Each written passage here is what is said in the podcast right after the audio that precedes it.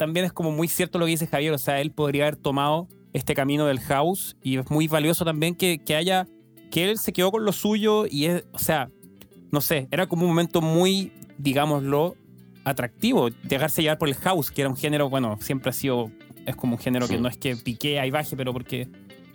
Pero era un momento en el que podría haber hecho, claro, giras, etcétera, haciendo más temas de ese estilo y no y se mantuvo con lo suyo. Pues le doy, si queréis. Hola a todos y a todas. Estamos hoy en otro episodio de 8000 kilómetros podcast. Estamos aquí con mis amigos Max y Jorge. ¿Qué tal? ¿Cómo van? Hola, hola. Aquí un servidor, Javier, para todos vosotros.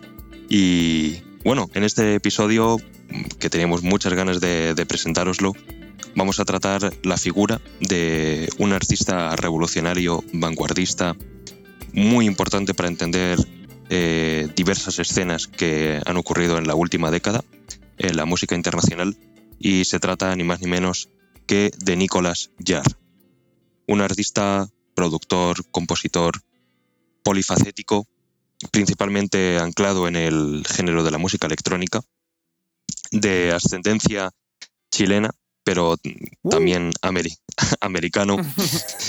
se siente, de hecho, como él mismo dice, no tiene unas raíces fijas, sino que se siente más un ciudadano del mundo, de diferentes sitios, y así es precisamente como se siente un poco su música. Se siente mm, onírica y, sin, un, sin un anclaje muy fijo. Eh, es una figura de verdad para mí trascendental en la música electrónica eh, de la última década, sobre todo porque siempre ha ido en, otra, en otra dirección al mainstream, cuando todos eh, buscan el drop o buscan subir los BPMs, él está a, otro, a otra sintonía. Totalmente de acuerdo. En otro, en otro escenario completamente diferente. Y es una figura fascinante y estamos aquí para, para, hablar un poco de él, hablar de su discografía, hablar de, de, toda la música que ha ido sacando, que no ha sido poca. Y no sé, chicos, ¿queréis que empecemos a lo mejor por el principio? Por el paciente cero, sí, de una. Démosle. Pues a mí me gustaría, la verdad, empezar eh, por, un, por su primer disco como tal, su primer LP, que es, yo creo que un poco también eh, capital para poder entender eh, cómo es su música, cómo llegó a la escena y cuán importante ha sido eh, para entender también además pues, todo su progreso y los diferentes caminos que ha ido tomando. Eh, siendo apenas un, adolescente, que es a mí lo que realmente me sorprendió cuando pude llegar a este disco, el LP en concreto se llama Space is Only Noise, salido el, en 2011 Nicolas Jarre contaba apenas con 21 años, aunque realmente en el proceso de composición eh, lo empezó a madurar con, antes de terminar eh, siquiera la secundaria. Es un, es un disco muy, muy, muy especial. Además captó la, atención de los críticos, de los fans, se abrió un hueco en, en la escena electrónica, mm, acompañado por supuesto de unas reviews muy, muy favorables por parte de los grandes medios como Resident Advisor, por ejemplo, o Pitchfork. Y sin duda estamos ante un disco que no te dejará indiferente. A mí es uno de mis discos preferidos de siempre porque realmente te atrapa. No es un disco, por supuesto, como también es un poco el espíritu de este podcast, no es un, no es un disco en el que te escuches un single suelto o te lo pongas en aleatorio, sino que es un disco conceptual, un disco para poder madurarlo, para poder inmiscuirte muchísimo dentro de toda la atmósfera mm, de los sueños que, tiene Nicolás Yari, que parece que te está narrando, eh, sobre todo porque, como he, como he comentado antes, siendo apenas un adolescente, parece que ha vivido todo y, te lo, y está de vuelta para contártelo. ¿A vosotros qué, qué os parece, chicos, este, este disco para, para ir ahondando en él? Para mí fue la, fue la primera vez que yo escuché ese disco, ¿sabes? Y, y fue un viaje, es, es, una locura. Y como decías en un principio, se demoró desde los 17 a 20 años y como decías antes también, que uno está esperando como ese, ese drop o ese BPM que suba y que te sirva la emoción y que sientas en el pecho ese bombo que te pega, no es para eso. Y tampoco, yo honestamente conocí a Nicolas Jarre únicamente por sus dos singles más conocidos, que es Bandido y Mi Mujer. Pero es que esto es otra cosa y, no, y es verdad, no se puede consumir este disco como un sencillo, es, es toda una experiencia que el man hace y es chévere porque este disco salió cuando? En el, en el ¿en qué año salió este disco? 2011. O 2010 por ahí, ¿no? 2010, 2011. Lo que me parece interesante es que en este momento es cuando se estaba empezando a, a, ser más y más conocido que los productores desde la casa estaban ya haciendo música con su computador y se estaba democratizando ese proceso de producción musical. Ese, ese auge. Lo, lo, lo interesante es que eh, yo estoy de acuerdo contigo, 100%, eh, pero él logra como ponerle, y también un poco con lo que decía Javier al principio, al tiro su imprint, como su huella a esta música electrónica, tan ambiental, tan, no sé, creo que si uno dice un disco de música electrónica año 2011, yo hice un, pequeño research, no sé, Avicii es como año 2013, pero como que a uno se le viene ese tipo de música electrónica a la cabeza, quizás más pop, más mainstream, y en realidad que esto es algo muy eh, conceptual, me gusta la palabra, muy viajero, muy... O sea, a mí me sorprende en eso. Yo lo admiro mucho en ese sentido. Creo que es un, una obra de arte. Eso es. es más, que, más que un producto comercial, pareciera ser más una obra de arte. Y que la verdad me sorprende también los números que tiene como comercial para, para como el estilo de música que es. Eso es algo que también me sorprendió muchísimo. O sea, millones de streams, em, de, reviews. Bueno, las reviews son algo más de, de críticos, pero como que es muy apreciado por la gente. Siento que es algo que tú, eh, eh, exante, si lo escuchas, dirías, no sé qué tan susceptible es esto a tener éxito comercial. Em, y también algo que quería destacar yo en lo personal, cuando lo escuché entero, creo que la canción Space is Only Noise, eh, él dice que creo que es su favorita. No sé si lo dice una de sus favoritas, pero tiene una historia esa canción, etc. Pero para mí es muy curioso porque esa canción está como en la mitad del, del EP, del disco, y marca un antes y un después para mí, como las canciones que vienen después de esas son distintas de las de antes, por alguna razón, no sé, hmm. habría que preguntarle a él, pero y me gusta más las de después que la de antes. No sé, eso es un detalle curioso es el, quería... Sin duda ese tema es el hit del disco. Sí. Eh, cómo parece que todo, el disco hasta ese momento, que es aproximadamente a la mitad, como has dicho, parece que se está, simplemente estás viajando, te está llevando con una serie de, elementos que te va incluyendo el saxofón, el, todos esos teclados, todos esos sonidos que son marca de la casa de, de Nicolas Jarre. Y cómo justamente ese tema es el hit, el banger, y aún así sigue teniendo ese, sigue sonando con la huella personal de Nicolas. No es el, por ejemplo, es que justo lo estamos comentando que es año 2011, el año de Steve Aoki, el año de, bueno, y de tantos artistas, ¿no? De David Guetta, o que el, EDM en ese momento estaba completamente en el, en, el, la posición, en el pic de los charts. Y justamente este disco viene a, a, demostrar que realmente se puede hacer música electrónica con, con, otra, con otra intención. Y no, por, por supuesto, que no es un disco que cambió el género, ni mucho menos porque eh, realmente es eso, no es no cambió para nada el género, pero sí que es vanguardista, sí que es una personal. Sí que además tiene sobre todo esa huella que son todos esos elementos en la producción, esos sonidos que parece que no sabes de dónde han salido, tan etéreos, tan mm, punzantes. Es que se nota que ha estado el, el compositor y productor, ha estado mucho, mucho tiempo buscando exactamente cómo quiere que suene eh, estos elementos. Y aunque él mismo dice que, que, por momentos suena no amateur, pero sí que suena muy jovial eh, en cuanto, o inexperto en el proceso de, producción que luego fue afianzando, para mí sí que suena completamente maduro. Y sobre todo eso, que marca el sello del propio artista. Sí, Estoy totalmente de acuerdo y además a mí se me hace que es un trabajo de, este específicamente este álbum se me hace un trabajo de un observador y ese es el producto final porque él utiliza muchos samples a lo largo del, del álbum. Entonces eso me pareció fascinante y otra cuestión que ya me voló la cabeza cuando estaba, cuando estaba investigando sobre el álbum fue el hecho que en ese momento él estaba, creo que él estudió literatura, ¿sí? Y él estaba haciendo como su tesis sobre un filósofo que durante todo este periodo que estaba grabando los cinco o seis primeros las canciones, que son todas aquellas que van antes de Species Only Noise If You Can See It.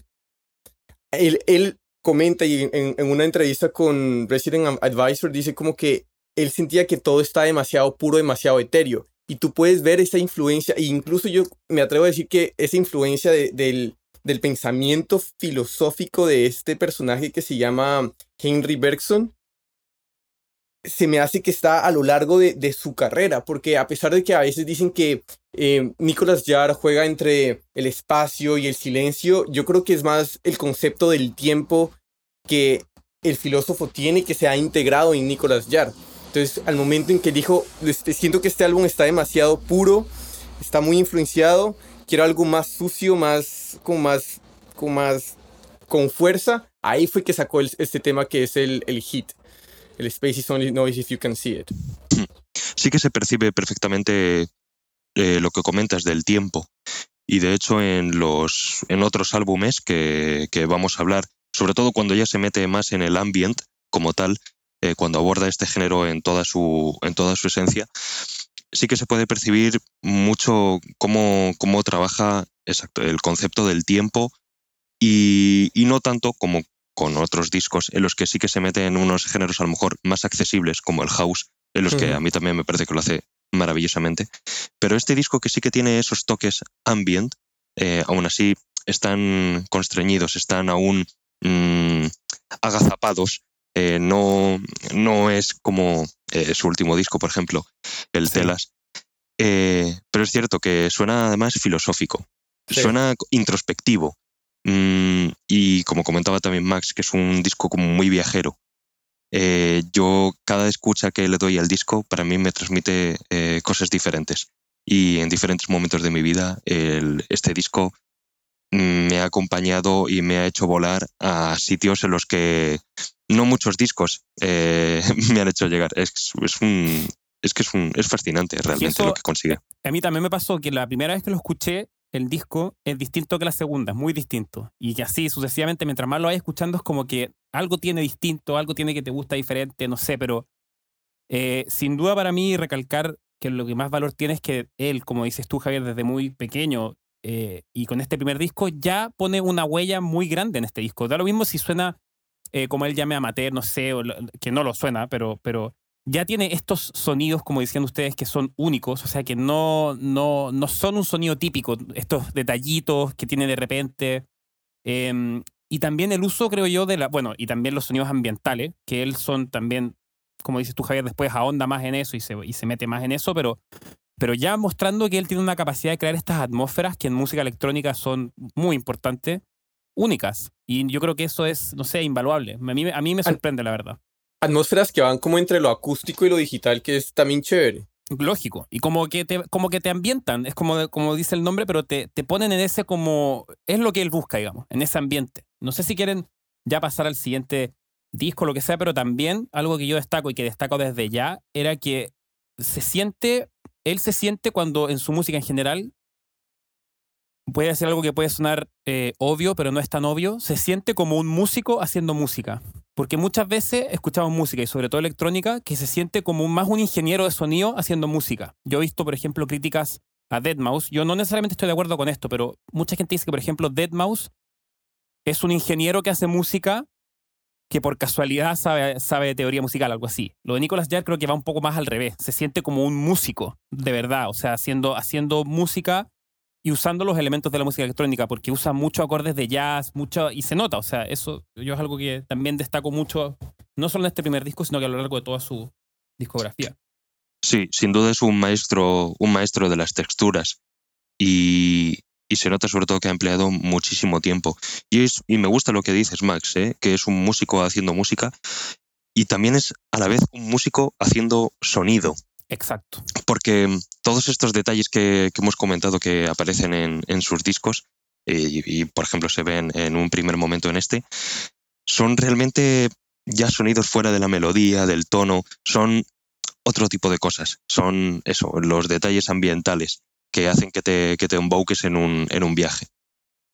Y son es únicos, un... y son únicos también. O sea, no, no, es como que hay muchos ambientales que tú decís, bueno, yo este lo he escuchado uno parecido, he escuchado uno parecido en otro, en otro record, en otra canción. He escuchado algo que se parece, pero es, esto es como que de verdad, no sé, pareciera ser que él, y no me sorprendería si efectivamente lo hace, sale él a la calle a grabar algo en particular y lo usa, no sé. O sea, como que suena muy, muy único y eso es algo que es muy, muy valioso.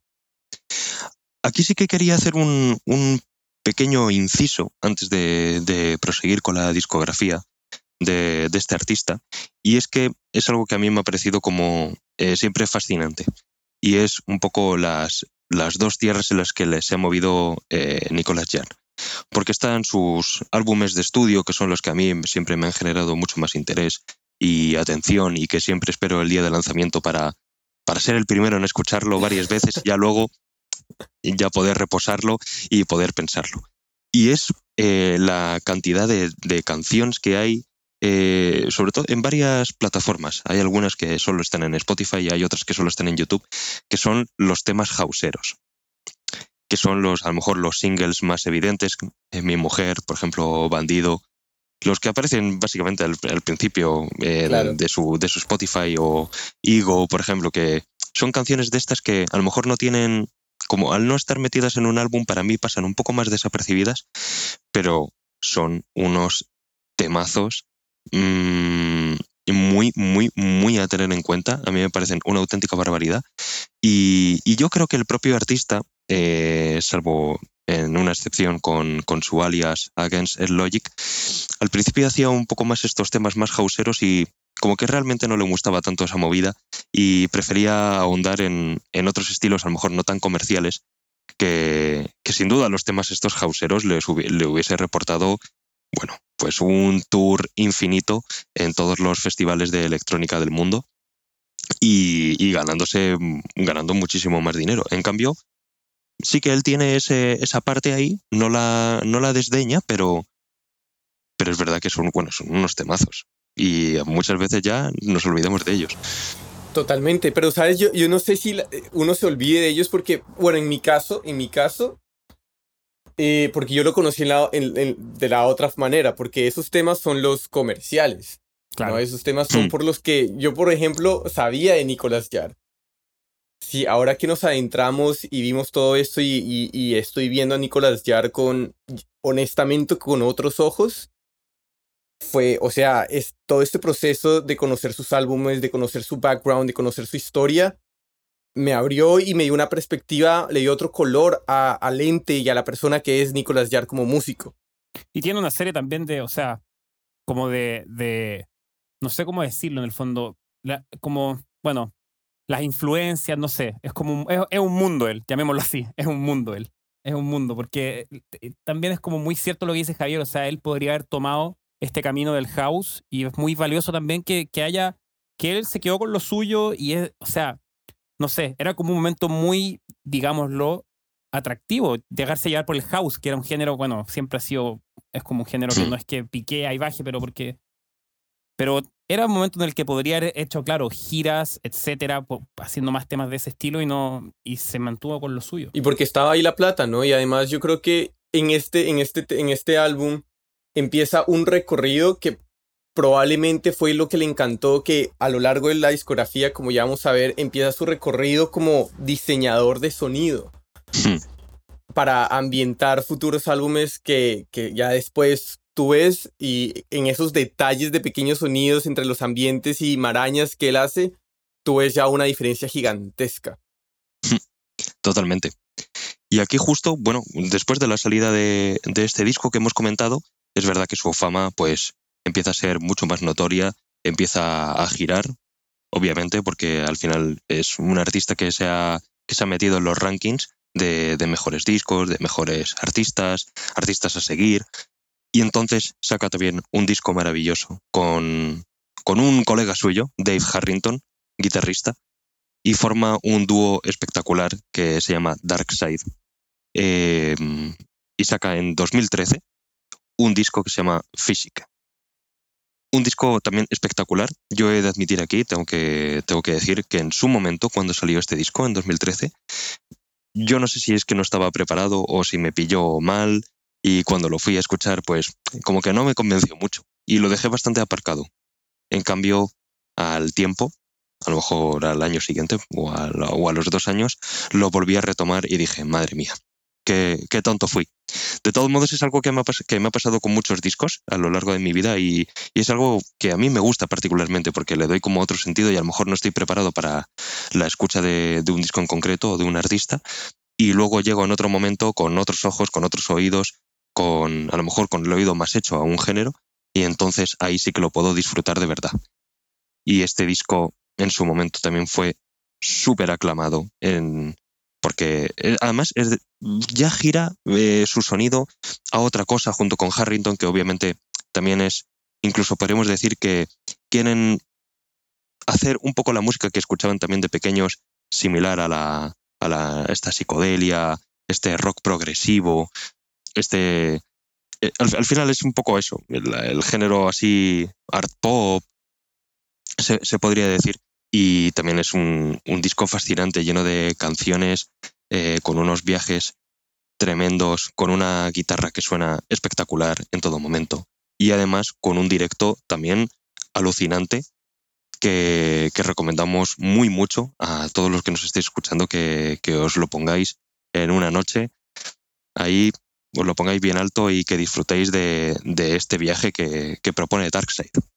Totalmente, y, y, creo que agregar también la, la, influencia que él tiene, o de lo que leí yo, investigué, que tiene de él escuchar Ricardo Villalobos, que también como que se nota esa influencia electrónica minimalista combinado con todo lo que decís tú, Javier, que creo que hacen de esto como algo único, en verdad, si esa es la palabra, esa es la palabra, y quizás a muchos les puede gustar, a otros no, pero no sé, es como único y, y, y tiene eso justamente por ser tan único, creo que tiene ese toque de que puede que lo escuches y no te guste, lo escuchas un año después y sí te gusta, porque con otros es como que no es tan, no sé, uno se podría imaginar algo mucho más. Yo hablaba con Jorge esto fuera de cámara, eh, qué tan fácil es de digerir, no sé qué opinan ustedes, pero yo creo que en general eh, no es tan fácil de digerir, eso, eso un poco creo que yo. Yo, yo opino lo contrario, sí, yo digamos. Eh, pero primero quiero recalcar que ya yo creo que este proyecto llega como producto de lo que fue el primer, el primer álbum, ¿no? Porque, uh -huh. claro, empieza a girar y todo esto, y también Jar se, se eh, por los videos que también estaba viendo y estaba leyendo, se reconoce mucho por sus, por sus lives sí. y por sus shows en vivo, entonces empieza a crecer eso y claro, como bien dices, sale Darkseid con, con, con Harrington y nada, este álbum ya es, a mí, a mí me pareció una locura, a mí me fascinó, digamos, Hard ese, ese tema es, es exquisito. Las voces que hay ahí. Y también hay otro, otra canción que se llama, creo que se llama Paper Trails, que tiene mucho, mucha, mucha guitarra, también parece espectacular. Hay una canción que sí no me gustó tanto porque hay como un pequeño, como ruidito constante, como un ruido blanco, como una distorsión de guitarra durante toda la canción, que a veces pensaba, creo que sin esa distorsión podría disfrutar más la canción, pero debe haber una razón por detrás. ¿Quién soy yo para decir que quiten mm. eso? Pero la canción era la de Freak Go Home. Mm. Ese, ese fue el tema que me costó escuchar por el sonidito que hay ahí constante.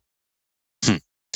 Es que es, es, un disco a mí no me parece tan accesible eh, y de hecho yo creo que a lo mejor un poco en, eh, por eso en su momento cuando yo lo abordé por primera vez no me gustó demasiado sobre todo yo creo que no es accesible a lo mejor eh, por los vocales. No sé qué opinaréis, pero es verdad que los, los vocales que suelen tener los, las obras de Nicolas Jarre, y en este caso con, con Darkseid, eh, mmm, se salen bastante de la norma. Son voces no tan comunes, eh, a veces muy graves, parece que no están ni cantadas, o que están cantadas de forma rara, que parece que se están saliendo un poco de, del tono, que, es, que están ahí, pero no, muy, muy que raya lo, de repente lo melancólico, pero con lo misterioso y a la vez con lo onírico. Es, a mí me parece un poco extraño, sobre todo cuando una vez eh, te enfrentas a, al disco. Luego, una vez ya cuando lo vas asimilando y, te vas acostumbrando a, a, ese, a estos registros que tienen los vocales, creo que es eh, un disco absolutamente maravilloso. Paper Trails, de hecho, yo creo que es la canción a lo mejor más, más accesible, el single más claro, pero, pero realmente es a lo mejor es un punto de luz en, en, a lo largo de todo este viaje, que es este disco. Y es, bueno, sentó también, o sea, todavía acrecentó más la, la fama de, de este artista eh, que estaba en ese momento imparable. la verdad. Sí, y además lo que, lo que también leía fue que en un momento, como el primer álbum fue espectacular, fue un hit, ya Jar no quería seguir como alimentando una expectativa que ya, la, que ya tenía de su fama y todo eso. ¿De acuerdo? Entonces, Hmm. por eso, o sea, se siente que el man como que se desapegó un poquito para sacar otro, pro- otro proyecto y creo que ese desapego en un principio a él le deja y le da permiso y pase libre a seguir experimentando por, y, y- y tocando otros, otras como texturas en música que cuando tú ves a Nicolas Jar en, en- en- como en el big picture tiene sentido porque él desde un principio se, se dio ese permiso de, de alejarse de las expectativas y seguir siempre Sí. con un mismo género. Pero independiente del proyecto en el que lo escuches, a mí me pasa eso al menos, es como que escucháis su huella. Y eso es algo que, puta, en un artista Total. hoy en día es, weón, o sea, no sé, yo creo que si tú le preguntáis a cualquier productor o cualquier artista y le decís, weón, puta, dame un tip para, para, no sé, para que me vaya bien, no sé, para... Y te van a decir, encuentra tu sonido, encuentra tu fingerprint. Y creo que Nicolas Jar logra eso, pero de una forma, y, y lo logró de forma natural. O sea, ya, ya como decía yo antes, creo en el primer disco ya se nota. Tú decís, ah, o sea, es, eso es este weón. O sea, él, él es así, él hace esto, es este tipo de sonido, este tipo de... Hmm. Y lo, y, y- y lo mantiene, lo mantiene. O sea, en Darkseid tú también escucháis eh, como que tú se, se siente que es él y que no, y que no es Sí. como tampoco en otra faceta, o sea, sí en otra faceta, claro, pero como que, no sé, lo que hablaba Javier antes de las voces, eh, muchas veces sin estructuras muy, eh, mm, ¿para qué decir comerciales? Estructuras un poco raras, no sé. Sí. Sí, sí, totalmente. No, no se deja llevar por, por lo fácil. No Total. intenta conseguir eh, el, fan, eh, el fan fácilmente, sino que él simplemente construye su propio imaginario y si tú quieres adentrarte en él, pues bienvenido serás. Pero obviamente no te lo va a poner fácil. Y esos también son artistas de los que, de los que más molan. Y en cambio, justamente aquí llega una parte que a mí me resulta curiosa, porque en el momento, yo te digo, a lo mejor 2014, por ejemplo, yo estaba bastante enamorado de, de este artista y, y claro, en ese momento pues yo deseaba, además un artista joven, eh, un artista que está, es capaz de sacar mucho material, eh, digo, "Buah, pues espero que vuelva a sacar algo pronto. Y sin embargo nos viene con un disco, un disco raro, un disco que hay que entenderlo también, aunque también yo creo que es algo, eh, es un disco que puede caer fácilmente en la pretenciosidad. Eh, y yo creo que está ahí en esa fina línea en la que ya no sabes cuánto de genio hay en el genio y cuánto de pretencioso hay en, en el artista. Es verdad que a mí me pilló, justo estamos hablando por supuesto del álbum Pomegranates, leído así, eh, que es un, realmente es una banda sonora, todo hay que recalcarlo. Es una banda sonora para una película llamada El color de la granada, una película bastante extraña. dirigida por, por un bueno por un director Sergei Barazanov eh, así dicho así fácil arte así cine soviético que aunque hay grandísimas películas esta realmente es cine experimental hay que hay que decirlo y bueno Nicolas Jarre decide crear una, una banda sonora paralela alternativa a esta película yo en su momento no me escuché el disco viéndome la película que es quizás como este artista quería Debería, claro. debería haberse visto. Claro. Entonces, yo tuve una sensación parecida eh, cuando escuché un disco de Pink Floyd en su momento que se llamaba Obscure by Clouds, en el que me quedé bastante descontento porque, claro, como que esperaba, esperaba un disco así como Darkseid, eh, como el Physic. Un disco en el que tuviese así sus momentos álgidos, que tuviese sus clímax, que tuviese sus momentos más introspectivos. Y realmente el Pomegranates me dejó, me dejó frío. También porque en ese momento estaba muy ávido de, conse- de consumir material nuevo y espectacular de Nicolas Jarre y por supuesto quería que fuese más. En cambio este disco hay que tenerlo en cuenta como, como es, que es al final una banda sonora paralela alternativa a una película también de por sí extraña. Entonces, bueno, realmente aquí se, se dio, se tomó esta licencia de sacar este disco. No, yo estoy de acuerdo. Y es que además, yo me di un, un par como de, de escenas. Y sí, o sea, yo creo que tiene más sentido en ser consumida la canción y el álbum con, con el largometraje. Sí, porque tiene una intención, tiene unos sentidos, tiene una historia. Y creo que tiene, tiene, Sí. o sea, es más que todo a- un trabajo que es complementario el uno al otro. Que, que objetos por separados ya es algo mucho más difícil de, de, apreciar. O pues probablemente uno tiene la idea equivocada si uno solo come el uno o el otro. No, totalmente de acuerdo, totalmente de acuerdo. Eh, ahora, obviamente, no sé. Aún así, yo creo que es refleja como lo que hemos estado hablando durante todo el capítulo, en verdad, esta búsqueda de sonidos, como que lo, muestra la capacidad que él tiene también, de crear esta atmósfera, etcétera. Pero sí, con, consumirlo por separado creo que puede ser un poco Sí, totalmente. Yo sé que eso fue un error por mi parte y de hecho me gustaría poder hacerlo viendo la película porque precisamente un poco lo que tiene el arte soviético o sobre todo algunos directores en particular como, como Andrei Tarkovsky es esa, esa reflexión con el propio arte, con el tiempo, con... Bueno, es que son, son tantos conceptos y, tan abstractos que, que a veces uno está viendo una de estas películas y parece perderse, aunque y realmente son películas más contemplativas y más introspectivas. Y esta música precisamente yo creo que es un poco eso, un acompañamiento simplemente al deleite del arte por el arte. Es algo más casi poético que la propia música. De todos modos, a nosotros pues también nos gusta un poco que nos traiga aquí la música a la tierra, que nos traiga, que tenga estos detalles y, y, es verdad que este disco es mucho más exquisito, es un producto gourmet eh, y no tanto pues un disco más al uso como los que estamos viendo hasta el momento. Sí. De todos modos, no iba a faltar, no iba a pasar mucho hasta que, hasta que Nicolás iba a volver. Además, con un disco que fue también, que tuvo muy buenas críticas en su momento, en el 2016, que es el Sirens. Un disco mm, que ya te digo, yo me acuerdo perfectamente además que fue como muy, muy aclamado, fue muy, había mucha expectación en volver a recibir un disco como tal del propio Nicolás. Estamos hablando, por recapitular, que el primer disco es el Spaces Only Noise del 2011. Luego es verdad que tiene su proyecto con Darkseid. Y este disco, el Pomegranate, es que no, a lo mejor no se considera un disco como de estudio al uso, o por lo menos como, como lo tenemos entendido, al ser una, más una banda sonora.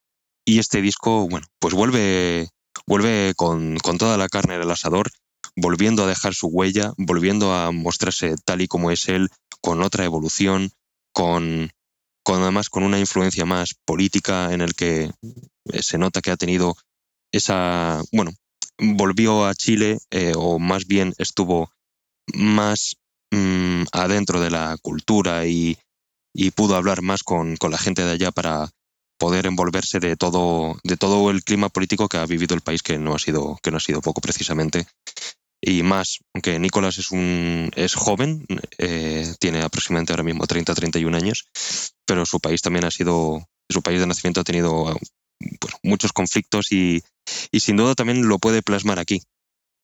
Un, un gran disco en todo caso, ¿qué, qué opináis? A mí, a mí me gustó mucho.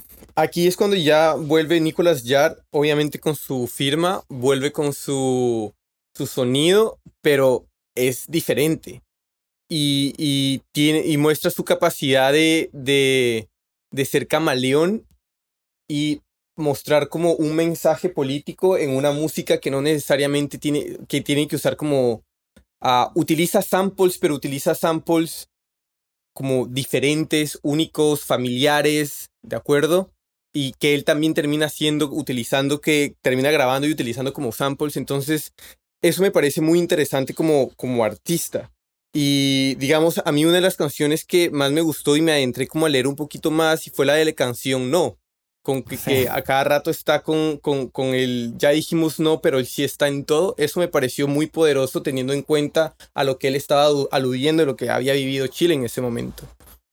Para, para mí también la canción No, musicalmente hablando, de hecho, fue mi favorita y lo voy a decir antes. Pero me sorprende como, por ejemplo, eh, él siempre se ha caracterizado obviamente por hacer, como hemos hablado, harto tipo de música o bien contrastada, pero por ejemplo, si tú comparas No con The Governor, parecen dos canciones que fueron hechas casi al borde de por distintas personas, no sé, como que ese tipo de cosas me llamaron más la atención a mí. Obviamente todo lo que dicen ustedes creo que es lo más importante del contexto histórico, el, contexto del disco, etcétera, lo político, eso es definitivamente lo más importante, pero hablando desde ya un punto de vista un poco más musical, creo yo que eso es, a mí por lo menos lo que más me llamó la atención, o sea, sentir como tanta diferencia de repente, o tanta, no sé, es como que la evolución de él como artista le permite en un disco poner dos temas que parecen totalmente como casi que de distintos artistas, pero son del mismo, no sé. Y, y con la misma potencia. No sé, eso quería. Hmm. Es bien camaleónico, sin duda, en este disco. Y además, a mí también me parece que es un, un álbum de momentos. Eh, no es lo mismo, o sea, no es un disco que te puedes poner en, en cualquier situación. Es ya algo más específico. Eh, porque sin duda, como, como estamos diciendo aquí, mm, al final los ambientes sonoros que está creando, los paisajes, eh, la cantidad de sonidos, de repente el cambio de, los cambios de ritmo, los cambios de, dinámica, de, de repente un tema más potente, luego un tema como mucho más ambiental, por ejemplo, como el primero, o más eh, estilo mantra. y claro, es un disco que hay que madurar y hay que, hay que sopesar con calma, porque mm, no es fácil. Y de hecho, bueno, es que así es este artista. Eh, te lo está poniendo, te pone también unos pequeños obstáculos para que también mm, que tengas que disfrutar eh, de la música como tal. Absolutamente. Y digamos, una de las cuestiones que también estaba leyendo en una entrevista que él tuvo fue que durante ese periodo en el que, de, o sea, desde Grenades también había sacado como los sencillos de NIMS, él decía que esos temas eran demás súper personales y quería algo más hacia afuera, más hacia el exterior. Pero por intentar tanto esto, terminó sacando un álbum que terminó siendo un resultado de una introspección, resultado de él queriendo ver hacia afuera, pero, pero no. O sea, fue, fue otro recorrido personal que él tuvo sacando este álbum de Sirens. Y algo chévere que hay que rescatar de este álbum, yo creo que es el, el cover la carátula del, del, disco es súper, es, es, bien interesante porque también es una crítica y tú ves ahí que escribe como This is not America. Es verdad, es una portada además muy, es verdad, muy interesante. Es verdad que las portadas de este artista son, guardan así como este, como estos conceptos, ¿no? Como muchos más abstractos. Eh, y es verdad que siempre son, son realmente curiosos. Y este Sirens, me acuerdo yo además cuando salió, me, me impactó. En su momento me esperaba otra cosa y además con la frase que tiene, ¿no? Eh, la propia portada de eh, ya dijimos no, pero, pero el sí está en todo. Es algo, a mí me pareció súper curioso en su momento. Además, si no estoy mal, este, este álbum salió cuando Trump eh, fue elegido. Sí, yo creo que sí. Creo que sí. yo estoy casi seguro, estoy hablando de memoria, pero yo creo que salió en octubre, noviembre de 2016. seguro.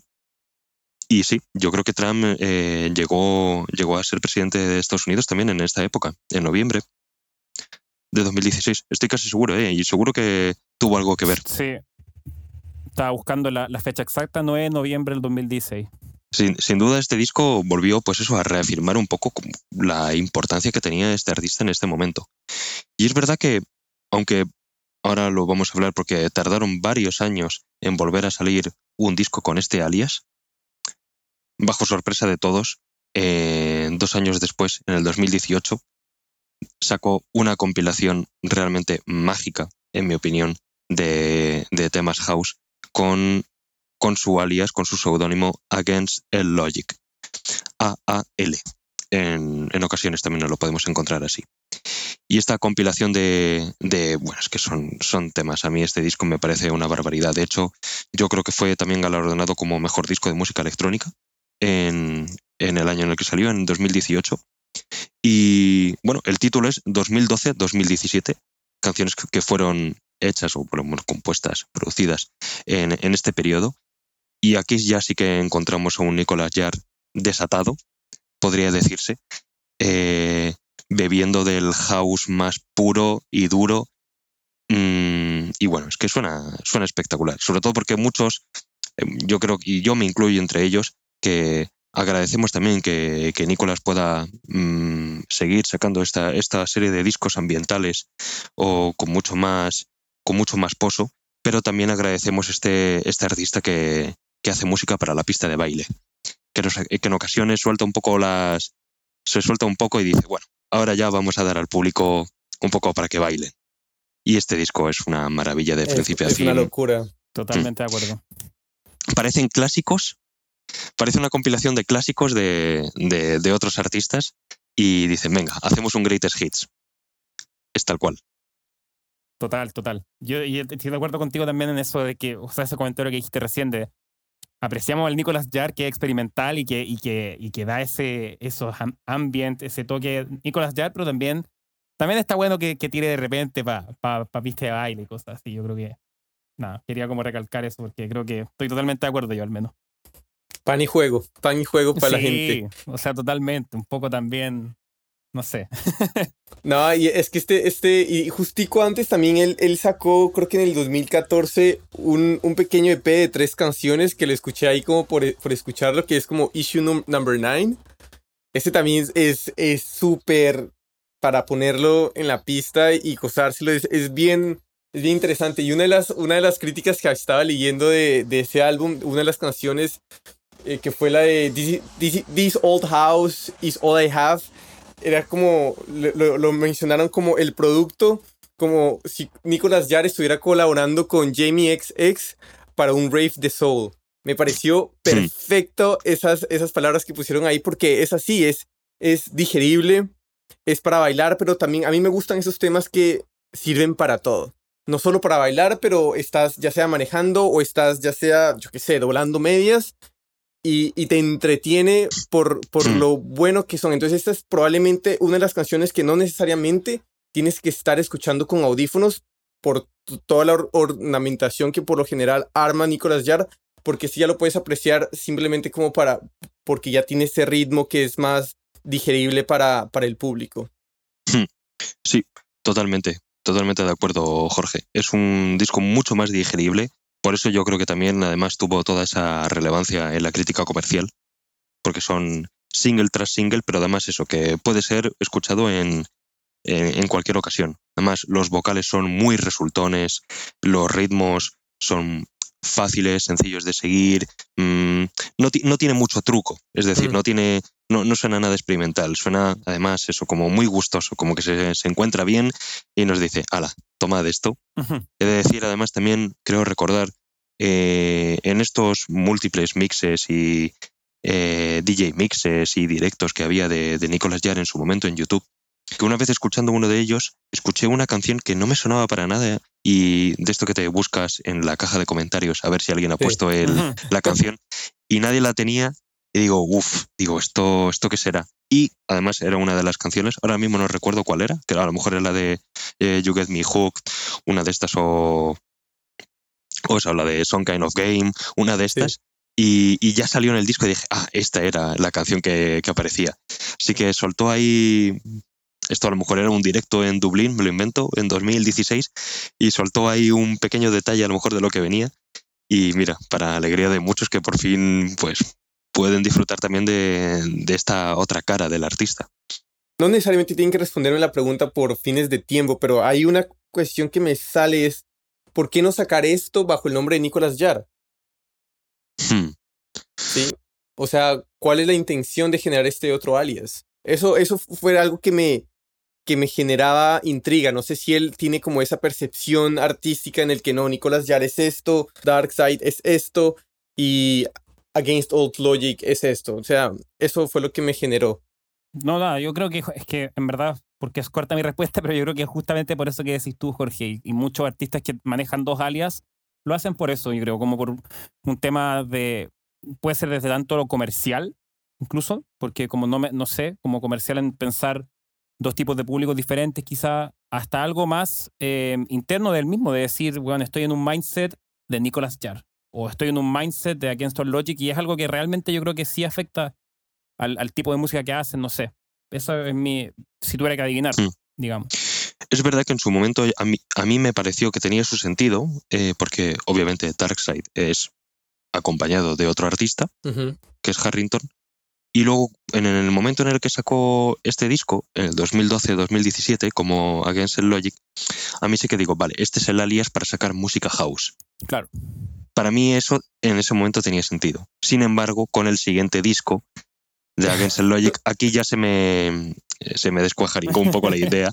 Porque en, en, mi, en, mi, mente eso tenía sentido cuando solo sacó un disco. Digo, bueno, este es como la versión de, de Jar, pues más comercial, más, más accesible para todos los públicos. Claro. Y simplemente va sacando contenido que tenía, que tenía ahí guardado. pero bueno, ahora mismo la verdad que a mí me gusta el, uso de otros alias y, precisamente como no es novedoso, mm, tampoco le doy demasiada importancia. Yo creo que simplemente un poco lo que va haciendo Nicolás es como su propio alias o su, bueno, su nombre artístico más usual es para ya las sus movidas ambient, o por lo menos parece que ese es el camino que está llevando. Y luego, bueno, quién sabe los proyectos que, va a ir sacando eh, por delante, la verdad. Y, joder, con este disco, eso ya te digo, yo, yo lo flipé en su momento cuando salió. Y es verdad que tuvo que pasar bastante tiempo hasta que pudo sacar otro contenido eh, como tal, que es precisamente el segundo disco de, de Against Logic. Lo que pasa es que esto es un año, eh, aquí justo nos tenemos que detener un poco porque ya para analizar esta última etapa de, del artista, y es justamente pues hablando del año 2020. Em, salió el 7 de febrero el segundo disco de Against Logic, llamado 2017-2019. Salió el 7 de febrero de 2020. Eh, en su momento, como luego ha, como luego ha confirmado eh, posteriormente el propio artista, eh, estaba pensado que este año 2020 salieran tres discos prácticamente a la vez. Que es, que es al final lo que al final los acabó sacando, pero debido a la pandemia, quizás las fechas de lanzamiento se vieron, se vieron modificadas. Para mí fue una de las noticias de una de las pocas buenas noticias que tuvo la, cuarentena es que fue que, Nicolás pues, pudo sacar más material, pero yo veo luces y sombras. Es material sensible, material complicado y, y aquí nos vamos a detener un poco porque es verdad que, aunque seamos fans, también hay que, también hay que valorar el trabajo en... Mm, bueno, no hay, que, no hay que simplemente rendirle pleitesía porque sí hay que, hay que ver cada trabajo. Y es verdad que este disco de Against the Logic, sobre todo, después del inmenso trabajo anterior, pues este se nos quedó un poco corto. Sobre todo primero por la temática, porque eh, pasa de este house ligera, o sea, bueno, iba a decir house edulcorado, pero ni mucho menos. Pero bueno, en comparación a sus otros trabajos sí que lo parece. Pero este house más digerible, pues pasa un, por momentos un, tecno así más garajero, es, difícil, es como música más industrial, en, mi opinión, casi.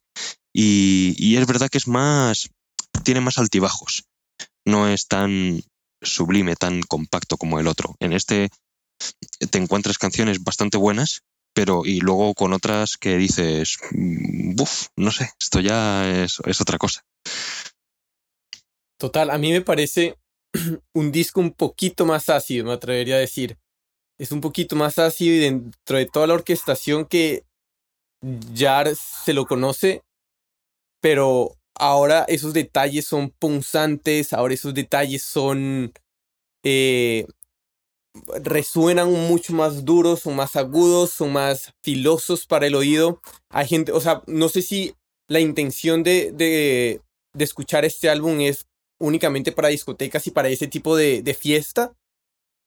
Pero para, digamos, para mí, para el, tipo de, de, de, escucha que soy yo, eh, se me es, o sea, yo no, no, a mí se me hace complejo escucharlo, eh, no sé, estudiando, leyendo uh, o poniéndolo de background porque no, no puedo, no puedo. Yo, mm, no, yo creo que sí, o sea, definitivamente las, para mí las palabras que más resaltan y que la dijeron ustedes dos son industrial y ácido y un poco de tecno, pero creo que también a la vez refleja un poco lo que ha sido Nicolás Jar a lo largo, o sea, de decir, weón, ¿sabéis que de repente él agarra algo, le gusta, weón, y dice, ¿sabéis qué, weón? Voy a hacer un disco con esto. Y, yo creo que genuinamente lo hace así, desde el primero, desde Space y Soul Noise. Creo que, no sé, es, esto también, habrán algunos que no le saldrán tan, y no, no quiero decir también, porque este seguro que tiene gente que le encanta y etcétera, pero no sé, es como que es un poco de nuevo de él, experimentando, viendo qué hay, qué sale, etcétera, no sé. Hmm. Es verdad que a mí me sorprende que, precisamente cogiera esta deriva, sobre todo analizando sus pasos anteriores.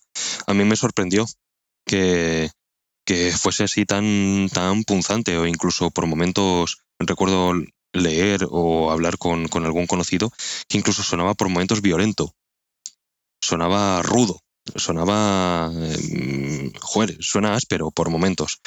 No es tan, tan delicado con esa ornamentación. Sino que va más, o sea, se le nota que está como enfadado por momentos. También el uso de los samples, también algunos eh, realmente buenos. También la percusión es mm, mm, bastante a tener en cuenta porque hay momentos eh, también muy duros, o sea, suenan, creo si no recuerdo mal, With an Addict eh, fue la canción que en su momento más me gustó y suena dura y a mí mm, me gusta, pero es verdad que me resulta raro, me descoloca dentro de la, de la faceta que la que estoy acostumbrado de este artista. Totalmente. Y bueno, la verdad que este disco salió, eso, como hemos comentado, en febrero de 2020 y, como todos sabréis, ocurrió este, este suceso tan trágico como es la, la pandemia, que aún incluso nos acontece. Pero Nicolas Jarre tenía previsto ahí en el cargador un par de discos más. Y son dos discos bien difíciles. De hecho, no sé si opinaréis lo mismo, pero yo creo que los dos más difíciles de su carrera. Y los sacó ahí mientras estábamos en casa. Para que te voy a preguntar difíciles en qué manera. Yo voy a preguntar lo mismo, difícil en qué sentido, voy a preguntar la misma wea. difíciles. Difíciles que tienes que encontrar el momento para escucharlos. No es un disco para ponértelo para cocinar. Es un disco de reflexión. Te sale, te sale raro el arroz ahí. es, es, un disco para escuchárselo, creo que con cascos o con un equipo de sonido eh, más que decente para poder apreciar todos los detalles, porque es un disco de detalles, es un disco de texturas, de, de ambientes. Bueno, por supuesto nos estamos refiriendo al Cenizas y al Telas. Dos discos bien diferentes, eh, eh, tanto en la concepción como en el desarrollo y la, y la ejecución, pero, pero sin duda si algo tienen eh, en común son esa cantidad infinita de detalles en, en, cada segundo y en cada sonido. Aquí ya nos alejamos de la música convencional y nos adentramos en, en el ambiente mm, puro y duro. Y, y sin duda es una aventura. Yo, por, bueno, por ya citar mi, mi propia experiencia y, mi propia opinión. Cuando salió Cenizas, salió primero un adelanto, no me dijo absolutamente nada, porque no es un disco para, eh, pensado para esto. Eh, eso ya, ya lo tenía hecho como tal. Y, y escuché el Cenizas en un momento, pues claro, difícil. Estamos en la cuarentena más dura y, y a mí se me hizo por momentos, parecía mágico. Eh, parecía que te estaba llevando a sitios en los que en los que no sabías ni que existían, luego momentos de, terror eh, casi espeluznantes, momentos de, aversión o simplemente de desconocimiento ante lo que estaba pasando, sonidos prácticamente imposibles, no sé cómo los pudo reproducir. Esas fueron como mis sensaciones en su momento, sobre todo con, ya como os digo, una escucha como Dios manda. Es decir, ahí con los cascos, en silencio, mm, casi en pose de, meditado, de meditación, para poder de verdad mm, degustar toda la obra. Y un, disco, un disco difícil, por eso lo digo, un disco, en mi opinión, eh, un poco inaccesible. A mí, a, mí me, a mí me gustó ese disco. Me gustó ese disco. O sea, sí creo que Nicolas Jarre se fue a una cueva, se vistió de negro y únicamente produjo bajo lunas llenas. Pero, pero me pareció un disco fascinante eh, en el aspecto en el que otra vez vemos ya su madurez en todo lo que es diseño de sonido, de detalles, cómo suenan, cómo, cómo los saca. Y, y, nuevamente quiero, quiero sacar a la luz el, el, el, la carátula del álbum, que es como una cara mirándose hacia mm. adentro y creo que es eso, ese, ese álbum también invita a hacer ese camino de introspección de, de donde hay conflicto interno, pero ese conflicto interno no, no siempre es, es duro, es bulloso, sino que es, también es meditativo, también es, es, es una caminata, ¿sí? no es una batalla de correr, sino que es, es, invita a otras sensaciones, invita a otro tipo de pensamientos y que da unos resultados que probablemente con otro tipo de música no van a suceder. Para mí este es, es su disco favorito mío, o sea, es mi disco favorito suyo. Eh, sin duda, después de haber escuchado todo, eh, este fue mi disco favorito, la verdad. Eh, creo que se nota como toda la evolución que él tuvo como productor, etcétera, la, la, cantidad de recursos que utiliza, las formas en las que lo utiliza, obviamente no es un disco. Este, este sí que no es fácil de digerir. este sí que no es fácil de digerir, pero no sé, creo que se nota mucho cuando yo comparo la sonoridad, eh, hasta, todo, arreglos, eh, detalles. Si tú comparas este disco con Space y Soul Noise, se nota que hay una evolución pero gigantesca. Y no sé, eso no quiere decir que sea mejor, que sea peor, porque muchas veces cosas más simples o más em, genuinas son mejores, pero creo que en este disco él ya muestra toda su evolución de, todos estos años produciendo y, estando expuesto a música, tocando en vivo, etcétera. No sé, es como que siento que junta mucho todos los recursos que ha aprendido y los plasma en este disco. Sí, sobre todo yo creo que se nota un trabajo muy minucioso a la hora de elegir cada sonido. Total. Eh, se nota incluso una obsesión, esto es una impresión mía, un, el que Nicolás se sienta delante del ordenador o, se reúne con, músicos para recibir otras influencias y de verdad emplea mucho tiempo en buscar cada sonido, nada es aleatorio, todo es muy pensado. Eh, hasta rayando yo creo que la obsesión y así es como lo que marcan los genios. Mm, ese trabajo incansable para, para seguir buscando eh, la manera de, de, mostrar sus sentimientos o de mostrar lo que quiere, lo que quiere enseñar. Suena, suena a, muchísimo trabajo. Yo no puedo estar más de acuerdo. Y hay, hay muchísimas sensaciones. Es un, es un disco de sensaciones. Aunque para sensaciones y sentimientos, para mí, eh, lo consigue de una forma quizás más accesible o por lo menos de una forma a la que yo estoy más acostumbrado a, escuchar un disco de ambient, que es el su próximo álbum que salió apenas unos meses después, que es el Telas. Un disco además que en su, en su concepción es bien curioso, son, está compuesto por cuatro canciones de unos 15 minutos de duración aproximadamente, eh, llamadas Te la hora, Te la encima, Te la humo y Te la das. Esta última, una, una obra preciosa además. Y, además es un, es un disco eh, que ya desde eh, hace un par de días antes de la salida del álbum, él hizo una, una especie de exposición o de charla eh, anterior al lanzamiento en el que explicaba un poco cuál había sido la, concepción del álbum. Y contaba bueno, con la ayuda de una serie de músicos de Oriente Medio, o por lo menos del, del mundo arábigo, y, y bueno, también es otro viaje mm, espectacular. A mí me parece más conseguido, sobre todo que como que llega a plasmar, aunque tiene también altibajos y tiene momentos de parones que, que para mí, si, si, tuviese que achacar algo al disco, son que realmente está partiendo el disco en cuatro canciones eh, y a lo mejor dentro de una canción de 15 minutos también hay mm, parones, incluso digitales, diría yo, eh, muy intencionados que podrían haber Mm, hecho que la composición del disco fuese eh, diferente o por lo menos como más, mm, más visible. Eh, más que plasmar ahí tres o cuatro movimientos dentro de una canción sin, sin apenas motivo. Pero sí que creo que encuentra mucha belleza y mucha introspección y muchos caminos recorridos que nos está enseñando este artista es un, es, yo creo que tiene un poco de lo mismo, más de lo mismo del anterior disco. Eso, la, cantidad de detalles y de buscar los sonidos tan diferentes. Pero es verdad que aquí yo encuentro mucha más belleza. El cenizas a mí se me hace muy, muy áspero, se me hace muy abstracto por momentos en los que ya nos alejamos completamente de la música y ya nos metemos en, en otro mundo. Ni peor ni mejor. Este ya es el álbum ambiente. Este también se me hace que es un álbum ambiente diseño de sonido al máximo esplendor también.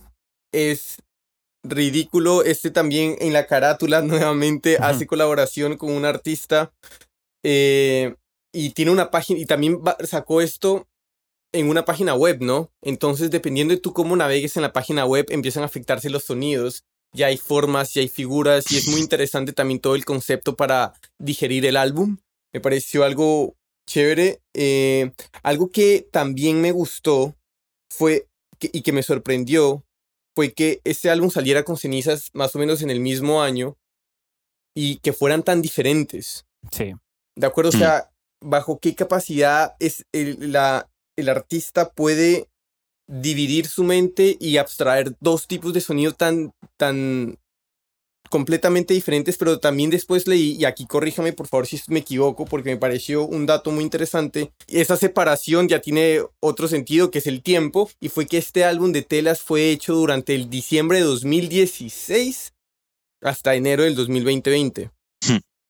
Yo no conocía ese dato, sí que recuerdo que el tiempo de composición había sido eh, largo, obviamente. No se nota que este disco no fue hecho en una tarde o en apenas dos meses, pero sí que sí que es verdad que me sorprende la, el tiempo. Me sorprende y no a la vez, porque este artista sin duda eh, mm, seguro que ha hecho muchos viajes. Es que se nota que es un, es un disco que ha sufrido viajes, que ha sufrido mm, cambios de, de, humor, cambios en la personalidad, en la forma de ver las cosas. Suena muy introspectivo a la vez suena, es que no tiene nada, nada, nada que ver eh, con, con, toda la música que hemos visto, por ejemplo, de Against All Logic. Suena radicalmente diferente, parece otro artista. Y sin embargo, sigue sonando él. Exacto, sigue siendo Nicolas Jarre. Sí, y hmm. lo, tiene siempre, lo va a tener siempre, yo creo, en su, en su esa hmm. imprint, esa, esa huella. no sé, es admirable, la verdad. Hmm. Sí, y, y, además, haciendo la investigación entre este y en el de Cenizas, que son álbumes que sí o sí hay que escucharse con, con audífonos. Salió entre mi búsqueda una competición que se la mandé a Max. Algún ente público en Chile lo que hizo fue que puso disponible muchas grabaciones de, de la época cuando Pinochet estaba en su dictadura para que músicos en Chile hagan canciones con eso de música electrónica, ¿sí? Como una manera de elevar esa parte de la historia. Exacto, elevar, perdón, elevar la conciencia ante lo que pasó. ¿De acuerdo? Y aquellos ganadores van a tener sus premios, ta, ta, ta, ta, ta, ta, y van a tener también sesiones con Nicolas Jarre de, de producción. Fíjate, qué curioso, ¿eh? No, no tenía ni idea, pero me parece un premio más que interesante. Sí, o sea, la competición, bueno, la página sigue corriendo, pero ya cerraron las, las, la convocatoria cerró el 30 de junio o el 30 de julio. Algo así, uno, de esos dos. Sí, y, pero me pareció un proyecto muy, muy chévere, muy bonito, que es todo eso para elevar la conciencia de lo que mm. sucedió. Pues fíjate, no tenía ni idea y, y me parece, vamos, una, una iniciativa más que interesante. Y más que, y más estando dentro, esto, Nicolás Yer, que dentro del mundo de la electrónica, de lo más importante, bueno, y justo que antes lo hemos mencionado con Ricardo Villalobos también de allá, sí y también otro, otro genio de, de la música minimal al final. Y, y, bueno, ya para ir acabando, porque es verdad que hemos dado un gran repaso a la carrera del artista, eh, hace poco nos dio el gusto a, a, todos los fans que esperábamos con tanto ahínco eh, otro disco de Dark Side. Porque es verdad que hace unos, yo diría que fue hace un año aproximadamente, eh, ya en 2020, salió eh, un lanzamiento totalmente sorpresa en directo de Darkseid, eh, de un directo del año 2014. Y entonces, pues volvió a revivir un poco todo eso de, joder, ¿cuándo volverán Darkseid? En plan, sacaron ya un disco hace, hace tanto tiempo, hace tantos años. En plan, algún día volverán, además, por supuesto, nada de directos, nada, todo secreto. Y hace unos meses, en, en su cuenta de Instagram, empezaron a gotear una serie de vídeos y de, y de exclusivas acerca del nuevo disco que se estaba trayendo. Y bueno, fue, yo me emocioné muchísimo porque ante los artistas que, que tanto me gustan y más eso, diciendo, joder, la continuación de, de Darkseid, por fin. O sea, y sobre todo también estaba un poco intrigado ante qué iba a ser, porque yo ya no sabía por dónde me iban a salir. En, esta vez no sé si algo más ambient, si algo más electrónico, si iban a seguir con la, con la estela. Y hace un mes, de hecho, hace en, julio de, de, 2021, salió este, este disco llamado Espiral.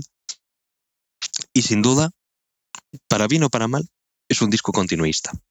Suena a Dark Side. Es verdad que yo me lo he escuchado unas cuantas veces. Eh, no ha sido tan emocionante como esperaba. Eh, sin duda, obviamente también tenía las expectativas muy altas. Pero a la vez es un disco, mm, como he dicho antes, continuista. Suena como tiene que sonar, con ese, con ese progresivo eh, tan cuidado, con esas vocales tan reconocibles, con esa guitarra mm, completamente mágica, ese down tempo que, que se percibe en todo el disco. Un disco realmente interesante y que yo también agradezco que se hayan vuelto a juntar porque eso también hace que pueda que vuelvan en directo y sea una buenísima oportunidad para poder verles y poder disfrutarlo. No sé qué a vosotros qué, os pareció este último disco de, de Darkseid. A mí, a mí me gustó. No me pareció tan fantástico como el anterior, pero me gustó. Me pareció que en este caso utilizaron más las voces para que tomen protagonismo y no tanto para, las, para que genere texturas. ¿Sí? Porque si bien estoy claro es que querían utilizar que hacer que este disco sea más alcanzable y asequible para la gente, para el escucha. Y una de las cuestiones que también eh, en una de las entrevistas leí de, de que decía Nicolás Yar era que no fue tan fácil esta vez, porque ya después de ocho años, ¿no? Que vuelve con Harrington, que no, esta vez no fue tan fácil, porque antes estaban listos, estaban en tour y todo, y dijimos como, bueno, pongámonos a llamear y saquemos este libro, y pum, sacó, salió el primer álbum de Darkseid. En este caso, no fue tan fácil. O sea, porque ya eran ocho años, crece un humano, eh, crece un humano, la experiencia, el sonido cambia y todo eso, hábitos, vicios, lo que sea.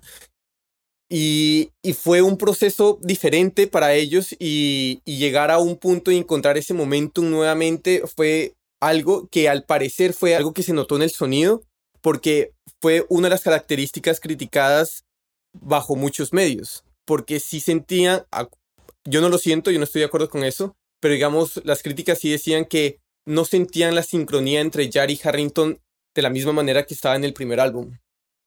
Interesante. Yo, hmm. yo, yo eh, creo que, claro, que como dice Javier, es un disco que es continuista y que sin duda está bien hecho, digamos, por decirlo, está bien logrado. Pero a mí ya como gustos personales, eh, siento que me faltó en general vértigo, la palabra vértigo, como algo que tú digas eh, no sé, weón, todo lo, todo lo que hemos escuchado antes de él tiene cosas que te dan vértigo, cosas que son como, ah, como que tú decís, incluso el disco este que o el de la película, o el, ¿cómo se llama? El que hizo para la película, o el de... ese, o el que hablamos también de un poco más tecnoindustrial. Puede que no te guste, o cualquiera de esos dos, pero creo que siempre tenía esa como vértigo impregnado en él, con el toque de Nicolas Jarre, pero tenía algo que, elementos de vértigo, cosas que tú decías, ah, como que te dan ese como algo como, bueno o malo, pero que te dan ese como algo. Este disco siento que me faltó eso. Siento que es como un disco que está bien logrado, que está bien hecho, pero me, faltó eso. No sé si, hmm. si comparten o no, pero... Sí, es verdad que no suena, no suena tan valiente. El, el Physic sí que suena, como ha dicho Jorge, que suena más como una jam. Además, mm, se nota esa esencia ¿no? de la jam, que tú te escuchas el directo y te escuchas el disco y parece que está hecho de esa manera, eh, que sale solo, que tiene toda esa continuidad eh, tan hermosa y, y, con ese vértigo. Y es verdad que este disco no suena así, no, tiene, no es tan valiente, suena mucho más conservador. Claro. Es, saben que esto más o menos les funciona y pueden conseguir hacer buenas canciones, pero no suena tan demoledor como, como en su momento salió este disco, que además, en mi opinión, no se había escuchado mm, algo parecido en, ese momento, porque mm, no estaban inventando nada, pero realmente estaban dando un golpe en la mesa. Y este disco, en cambio, es más continuista, suena conservador. Y a mí eso me apena. De todos modos, yo quiero volver a darle alguna oportunidad al disco para saber un poco más, ya una vez madurado, porque me lo escuché con mucha ansia y, eso tampoco es bueno. Y, pero eso, quiero madurarlo un poco más y, quizás a lo mejor cambie un poco la, la, película. Pero sobre todo yo creo que eso es lo, eh, algo más que interesante es que vuelvan a hacer algún directo tiene que ser mm, fantástico y no he tenido la oportunidad de verlo. Y los que lo han visto me han dicho que es algo inolvidable. Pues nada, chicos, la verdad que ha sido un repaso concienzudo eh, sobre la carrera de este artista. Eh, obviamente nos hemos dejado eh, muchos detalles que a lo mejor podríamos que podríamos contar, por ejemplo, como otros proyectos alternativos, no tanto centrados en la música, como tiene como tiene Nicolás Jarre, o algún otro proyecto así musical eh, pequeño como Jazz Friends, pero son al final, a nosotros nos gusta eh, meternos como en la carrera clásica, en los discos de estudio y centrarnos a lo mejor en las obras más capitales para poder entender este, este artista tan fascinante, tan polifacético y, y que bueno, que tiene un futuro también muy hermoso por delante y deseosos también de saber qué, qué se le va ocurriendo o qué nos quiere mostrar. Yo estoy de acuerdo, es, yo creo que es un, un genio que en este, o sea, que todavía tenemos vivo. Yo que me adentro ya de fondo a, a su carrera, quedé fascinado, quedé loco leyendo de la vida de, de Nicolas Yard, de sus álbumes, de la historia detrás de ellos, de su trabajo, y quedé fascinado, así como decías, que nos, nos estamos centrando en aquellos discos que son más capitales, pero también invito a que la gente cuando tengan el tiempo y quieran, ok, aquí me pongo a escuchar, quien no conozco, y si no conocen a Nicolas Jar, es un must. Se lo tienen que eh, ver de tal manera porque hay otros pequeños trabajos como el remix que le hace a Random Access Memories, que es muy interesante. ¿Cuál es la canción que, que tú dijiste que es muy buena y que a mí también me fascinó? Sí, creo que el disco se llama Daft Side, como de Daft Punk. Daft Y Side Side, y, y la canción Side. que... Y hay, Ah, hay un de- remix. Sí, claro. Eh, eh, la de Give Life Back to Music. O Oh. la de. eh, sí, yo creo que es esa, la de Give Life Back to Music. Es que ese disco es, es- es buenísimo, la verdad. Creo que es esa, ¿eh? justo la, la- la mejor que tienen. Un- Exacto. Es verdad, justo como dices, Jorge, la verdad, un, un disco más que recomendable ¿eh? para, para escuchárselo. Entonces, invito a, a la gente a eso, como a entrarse al mundo de Nicolas Yard porque tiene muchas cosas muy interesantes y fascinantes como artista, como músico, eh, que, ve la- que presenta su, su proyecto de otra manera, de una manera muy, muy bonita, pero porque se nota que a él le importa, y le importa tanto que hace música por el amor al arte y así como dijimos en un principio, él tranquilamente se pudo haber hecho álbumes y Sí. singles y singles de house Sí, y recorrer el mundo con esto y festivales con eso, pero no, no lo hizo. sí. Y a pesar de eso, hizo estos álbumes y aún así tiene un following fiel. Entra en esta genialidad también como de comercial sin serlo. Totalmente Se mantiene nada. genuino. Sí, o sea, los invitamos a todos a conocerlo, sin duda. Tremendo músico, yo creo que eh, te puede gustar o no su música antes de escucharla después, etcétera. Pero lo que no está en duda es que es un músico extraordinario, extraordinario, talentosísimo. Eh, no tuvimos también el tiempo para hablar de todo lo que ha hecho en vivo, que también es extraordinario, su performance en vivo. Eh, y nada, o sea, yo creo eso. Creo que es, es alguien que es muy original, que es algo que se aprecia un montón o sea, y, y que se siente. Y en ese sentido, invitar a todo el mundo en verdad a escucharlo. De verdad es, es insisto, es un artista tremendo, un, un gran músico, gran diseñador de sonidos, etc. Así que, nada, eh, vale la pena, vale la pena conocerlo, de verdad. Mi última acotación es, más de que gustar o no gustar, es un artista de apreciar y Exacto. contemplar el sonido. Exactamente, estoy completamente de acuerdo con vosotros, chicos.